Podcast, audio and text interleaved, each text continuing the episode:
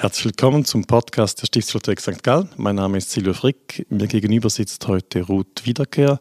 Herzlich willkommen, schön bist du da. Hallo Silvio. Das Thema heute ist ein Blick in die Ausstellung und zwar nicht ein Überblick, sondern wir schauen genauer hin in zwei Vitrinen. Der Grund dafür ist, dass es eine schöne kleine Veranstaltungsreihe gibt, die heißt Fokus. Da schaut man jeweils am Montag um fünf eine Vitrine genauer an. Die ist jetzt im Januar und dann noch bis Ende Februar jeweils zu sehen oder zu hören, könnte man live besuchen und wir wagen das jetzt einfach als Audiospur nebenher nochmal. Genau, wir schauen ein bisschen genauer hin. Du zeigst Bücher, du besprichst die. Liest du diese Bücher auch, die du da zeigst? Hast du die gelesen? Bücher ganz gelesen habe ich nicht, aber die Teile, über die ich spreche, die lese ich schon ganz viele Male, also sehr genau. Das hat vielleicht ein bisschen damit zu tun, dass diese Bücher auch dafür gemacht sind, ähm, viele davon zumindest, um in Teilen gelesen zu werden. Das heißt, ich lese ähm, Ausschnitte, ich lese vielleicht eine Predigt, ich lese einen Bibelausschnitt oder Abschnitt mhm. und da gehe ich dann in die Tiefe und überlege mir mehr dazu und analysiere das. Wie, warum ist es so geschrieben? Warum so übersetzt? War, wo hat hier jemand dran gearbeitet? Solche Dinge beschäftigen mich dann und dann bleibe ich natürlich hängen an mhm. den Texten. Da kann man sich lange ähm, äh, die Zeit vertreiben mit. Also das klingt fast ein bisschen wie eine Liebeserklärung ans Lesen und an das Buch, aber trotzdem nochmal nachgefragt, ist denn nicht jedes Buch dafür geschaffen, gelesen zu werden? Sind das spezielle Lesenswerte oder die Bücher, die man lesen muss, die da gezeigt sind? Man soll diese Bücher auf jeden Fall genauer mhm. anschauen, sage ich mal. Und okay. mit Schauen hat auch ähm, Beobachten zu tun. Okay. Das heißt zum Beispiel, ich komme jetzt zu einer der Vitrinen, die ich ähm, äh, zusammengestellt habe. Das ist diese dritte Vitrine. Wenn man äh, reinkommt, auf der rechten Seite ganz unten, da haben wir ja bei all diesen einzigartigen Handschriften, die wir in dieser Ausstellung zeigen, und es sind nicht einzigartige Handschriften und Bücher, möchte ich sagen, die wirklich als Prunkbuch einzigartig sind, sondern die in ihren Inhalten, in ihren Überlieferungen, in ihrer Art, wie sie auch verwendet worden sind oder in ihrer mhm. Entstehung etwas Einzigartiges an sich haben. Und da sehen wir in dieser Vitrine, die mit der Verkündigung zu tun hat. Mhm. Also alles ähm, Texte, biblische Texte, sind ähm, Predigten, es ist ein Gebet da drin auch ausgestellt, die haben irgendwas Einzigartiges, oder? Das ist das Thema dieser Ausstellung. Und da sieht man zum Beispiel ein, ein, eine, eine Predigtsammlung. Und Predigten sind natürlich nicht gemacht, ähm, einfach eine nach der anderen zu lesen in aller Regel, oder? Die, die, die, die übliche ähm, Gebrauch einer Predigt ist sowieso, dass man sie hört. Mhm. Natürlich nicht aus diesen Büchern, aber wenn man mal eine sich genauer anschaut, dann kann man sich ganz viele Dinge überlegen. Also wozu wurde die geschrieben einerseits, aber auch, und das interessiert mich halt auch als Germanistin, was ist da an rhetorischem Potenzial drin? Weswegen haben sich so viele Leute überzeugen lassen von diesen Predigen, von diesen Inhalten? Weswegen hat es Leute über die Jahrhunderte immer wieder fasziniert und überzeugt äh, davon, zum Beispiel ähm, an Gott und Jesus zu glauben und so mhm. weiter? Oder solche Dinge kommen dann auf und dann schaut man ja, wie sind die gebaut, wie werden diese Überzeugungsmechanismen hier angewendet, die seit der antiken Rhetorik bekannt sind und so mhm. weiter oder so. Das ist halt schon, dann ist man bei zwei, drei Seiten, die man genauer sich anschaut. Predigten, eben die Textgattung ist eigentlich gemacht, gehört zu werden, vorgelesen oder auswendig vorgetragen zu werden, wird dann verschriftlicht. Wenn man das jetzt verstehen will und die Frage, die du stellst, eben wie funktioniert das jetzt, dass es mich überzeugt, gewinnt, dass ich äh, berührt bin von den Argumenten, äh, muss man das dann selbst auch laut lesen vielleicht? Gibt es Texte, die funktionieren einfach viel besser gesprochen als nur gelesen? Auf jeden Fall gibt es solche Texte. Aber gerade bei dieser kleinen Predigtsammlung, äh, ich sage vielleicht noch zwei, drei Dinge dazu, mhm. das ist ein kleines, wirklich ein kleinformatiges Büchlein, geschrieben wahrscheinlich um 1400. Wir wissen extrem wenig über die Entstehung. Sie werden hier in St. Gallen als Hermetschwiler Predigten mhm. aufbewahrt. Hermetschwil ist ein Benediktinerinnenkloster im heutigen Aargau, im Reustal. Ähm, die heißen so, oder dieses, diese Sammlung von 14 Predigten, die ist so benannt, weil sie in diesem Kloster ähm, waren Mitte des 19. Jahrhunderts. Und da ging mhm. der damalige Direktor der Stiftsbibliothek hin. Ähm, 1952 ging er da, war zu Besuch bei den Benediktinerinnen, hat unter anderem, neben anderen, ähm, ähm, zum Beispiel Inkonabeln, hat er dieses Büchlein mitgenommen. Er hat gesagt, ah, es ist interessant, so deutsche Predigten. Mhm. Und dieses Büchlein ist sicherlich dazu gemacht, gelesen zu werden. Also es gibt natürlich, also wir denken bei der Predigt an gesprochenes Wort, aber das ist sicher eine, äh, eine Lese, ähm, ein Lesebüchlein auch gewesen. Das, ist, das enthält nicht nur Predigten, sondern auch andere Texte, die ähm, darauf verweisen, dass das auch gelesen wurde, zur Andacht, kann man mal mhm. sagen. Oder? Und eine Predigt funktioniert so in dieser Art, das sind deutsche Texte, das sind nicht etwa mhm. lateinische Texte. Ähm, dann nimmt man ein Zitat aus der Bibel, mal modern gesprochen, und interpretiert dieses Zitat. Mhm. Und das heißt erstens, das heißt zweitens, das heißt drittens. Und ähm, so würden wir auch heute noch ganz einfache Reden strukturieren. Deswegen ähm, bin ich immer wieder fasziniert, an Predigten zu gelangen, weil jedes ähm, Rhetorik-Tutorial, das du heute auf YouTube mhm. anschaust, mhm. die geben dir dieselben Tipps wie ja. diesen, ähm, die man auch den Predigten des Mittelalters entnehmen kann, mehr oder weniger. Ja. Oder das ist also vielleicht wer, dort das Faszinosum. Ja. Okay, also wer YouTube überdrüssig ist, der könnte auch frühneuzeitliche Predigten lesen eigentlich. Ja, oder in diesem, es ist ein, Spätmittelalter, ist ein ja. spätmittelalterliches Büchlein, ungefähr 1400. Mhm. Man muss natürlich da ein bisschen die Schrift lesen mhm. können. Ähm, ich bin dieser Schrift äh, sehr nahe, weil ich viel zum 15. Jahrhundert gemacht habe, also kann ich das wirklich lesen. Und mich, mir passiert genau das, was du gesagt mhm. hast. Also ich denke so, ah, was sollen all diese Rhetorikkurse? Kann man ja einfach mal diesen Text analysieren. Und das braucht Zeit und das erlaubt auch, um auf deine Einstiegsfrage zurückzukommen, halt einfach auch mal sich nur einem Abschnitt zu widmen. Mhm. Man braucht nicht alle 14 Predigten zu lesen. Übrigens, diese 14 Predigten sind auch nicht ediert. Also man kann sie gar okay. nirgends sonst lesen, außer in das. diesem Büchlein. Und ich empfehle auch, sie auf E-Codices anzuschauen. Mhm. Ähm, diese Hermitschwiler Predigten, die findet man, wenn man so sucht, das in dieser ähm, in unserer Plattform oder der Plattform, auf der die äh, Handschriften digitalisiert äh, einzusehen sind.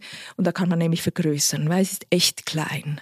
Geschrieben und vor allem in der Vitrine. Also man mhm. braucht, also ich brauche eine Lupe, aber ja. Also es ist ein schönes kleines Büchlein, das ja. ganz ja. schöne Texte dann enthält oder eben ganz spannend geschriebene Texte enthält. Ja, also ich meine eben inhaltlich, mhm. da kann man sich für faszinieren, mehr oder weniger, oder? Mhm. Weil der Inhalt ist gegeben. Also es, es, es geht um ähm, den Glauben und um, um, um Anweisung, wie man im Leben zu sein hat. Also wir hatten jetzt zum Beispiel äh, in, ersten, in der ersten Hälfte der Ausstellung bis ungefähr Lichtmess zu Beginn, Anfang Februar, einen mhm. Text, der mit Weihnachten zu tun hat, oder wo es um die Geburt Jesu geht und da wird darüber gesprochen und ähm, dann wirst du ja blättern und, mhm. und um auch zum Schutze unserer Handschriften äh, blättern wir ja ab und zu ähm, und da kommt eine Stelle dann, wo es um Buße geht oder da habe ich natürlich ausgewählt, weil wir dann in der Passionszeit mhm. sind in Richtung Ostern. Oder? Und da, das sind natürlich die Themen, da geht es nicht um ganz, ganz lebenspraktisches wie heute, wie soll ich ähm, AI verwenden und sowas, mhm. das sind keine Themen. Aber eben, Sie haben eine, eine Form, die auch heute noch zu begeistern vermag und die verfängt und funktioniert als, als rhetorische Form. Finde ich auf ja. jeden Fall, ja. Also äh, sehr schön, das wäre meine Anschlussfrage gewesen. Wo liest man das? Gibt es eine Edition? Aber dann ist der Hinweis auf Ecodices, also man muss wirklich halt die Bilder dann anschauen, die Schrift lesen können. Ähm, jetzt ist eine singuläre Überlieferung, es ist kein zweites Mal irgendwo auch nicht gedruckt herausgekommen.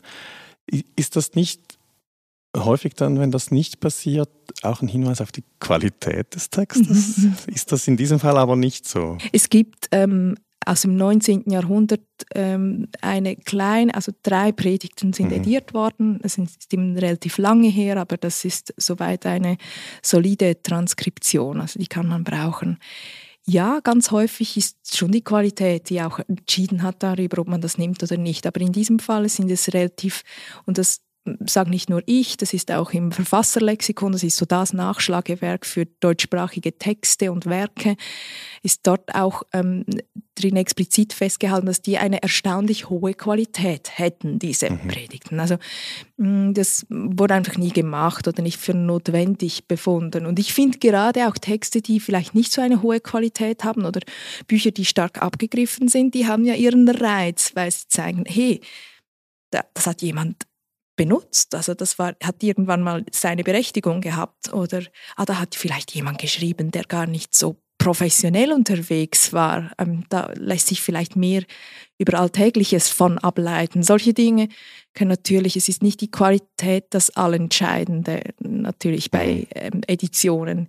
Aber natürlich ist es so, wenn ein Werk x-fach überliefert worden ist, dann ist es wahrscheinlicher, dass es eine Edition schon mal gegeben hat. Mhm dass man es vielleicht auch entdeckt. Was ich schon noch spannend finde, das nimmt der Stiftsbibliothekar mit nach St. Gallen, wo es kein Benediktinerkloster mehr gibt und Hermitschwil existiert noch, es gibt noch Benediktinerinnen da. Die könnten die Predigten, die wohl mal für diesen Ort ganz früh geschrieben, vielleicht auf jeden Fall da aufbewahrt wurden sehr lange, noch gelesen und das hätte da schon auch seinen Ort.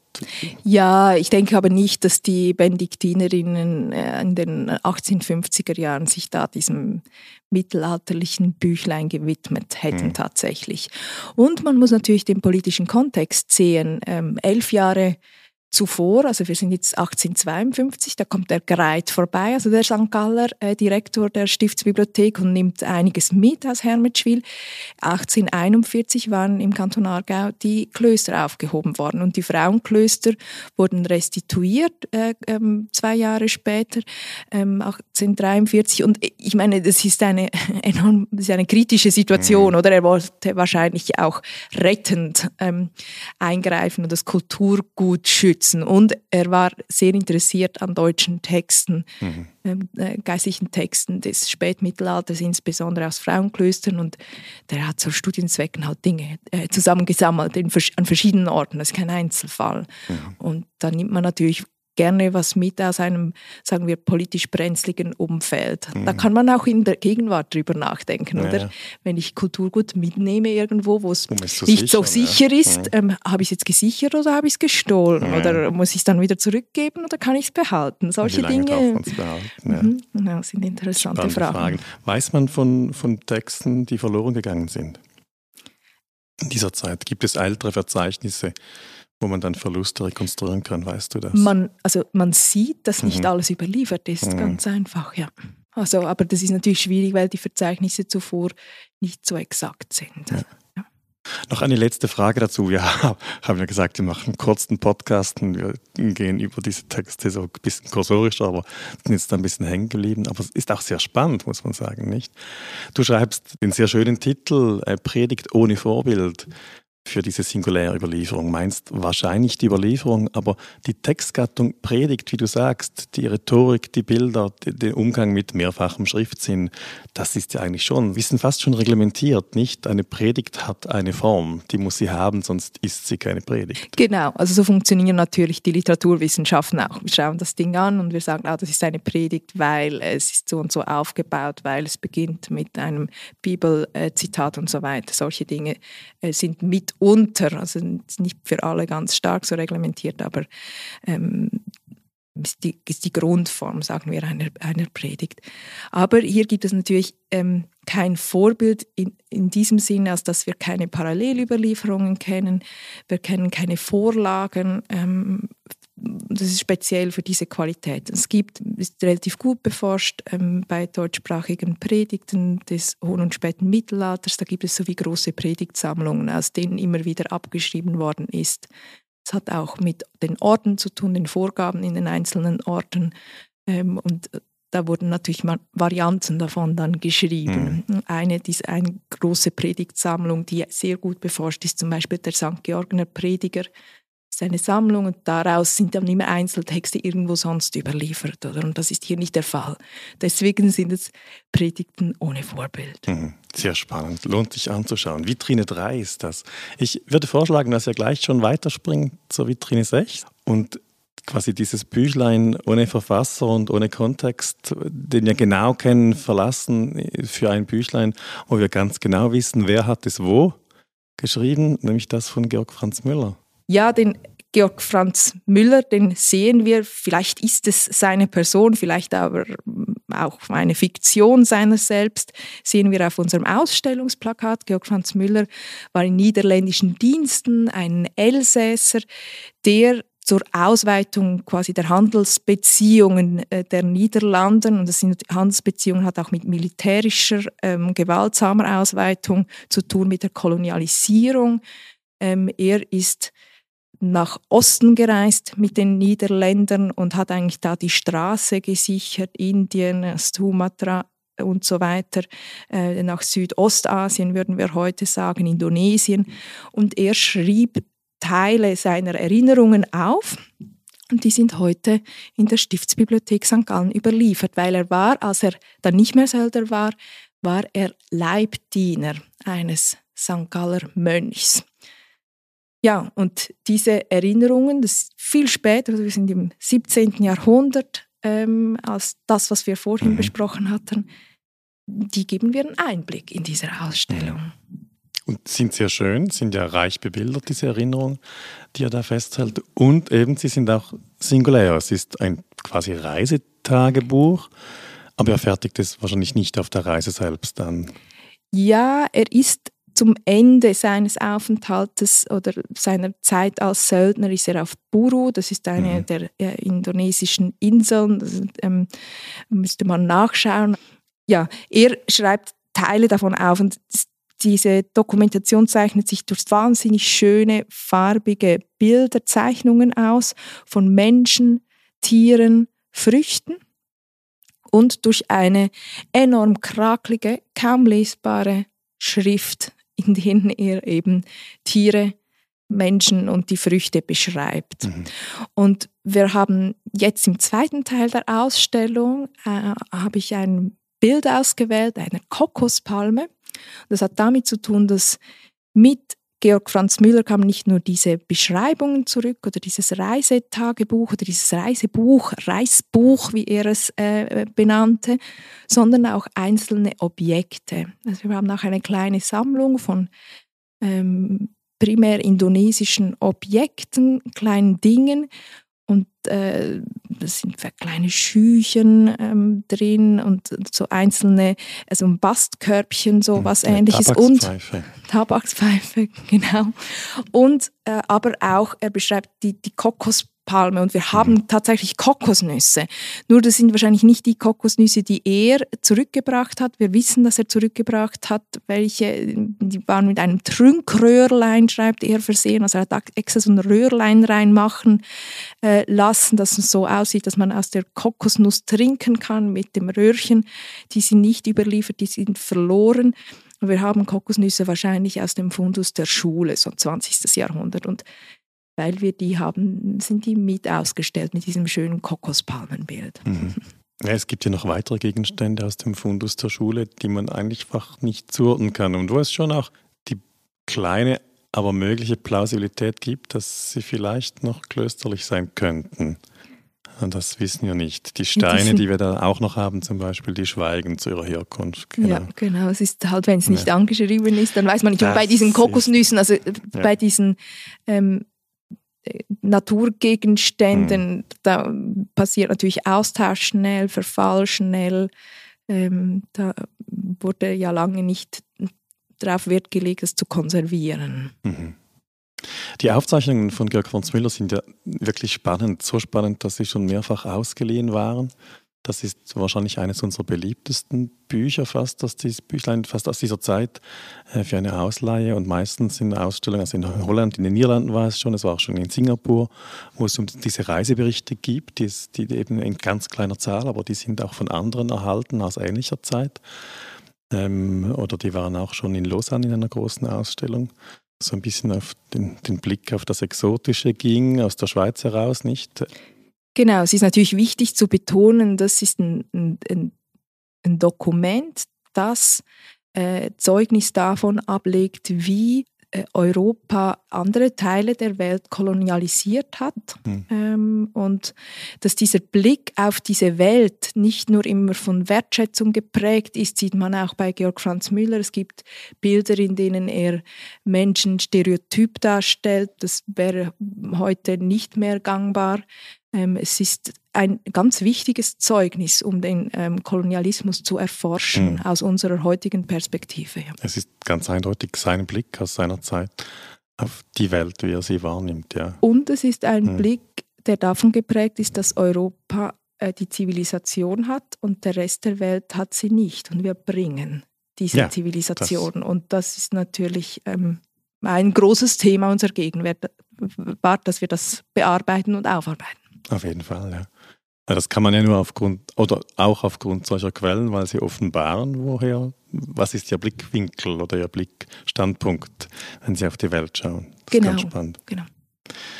Ja, es gäbe ja noch viel zu sagen, auch dass er dann Leibdiener wird in St. Gallen. Bei wem nicht? Das ist auch ein ganz spannender Konventuale, der da ähm, Wolten schlägt mit seiner Biografie. Dafür ist aber im Moment nicht mehr Zeit. Wir wollten da ganz kurz sein. Auf jeden Fall finde ich es wunderbar. Man merkt sofort, äh, es gibt immer noch viel mehr zu erzählen zu all diesen Büchern. Man kann zuhören, man kann besuchen, man kann so eine Fokusveranstaltung äh, besuchen, auf jeden Fall. Das lohnt sich oder man hört hier bisweilen ein bisschen rein. Ja. Ruth, herzlichen Dank für diese Auskunft und das Gespräch. Sehr gern, Silvio.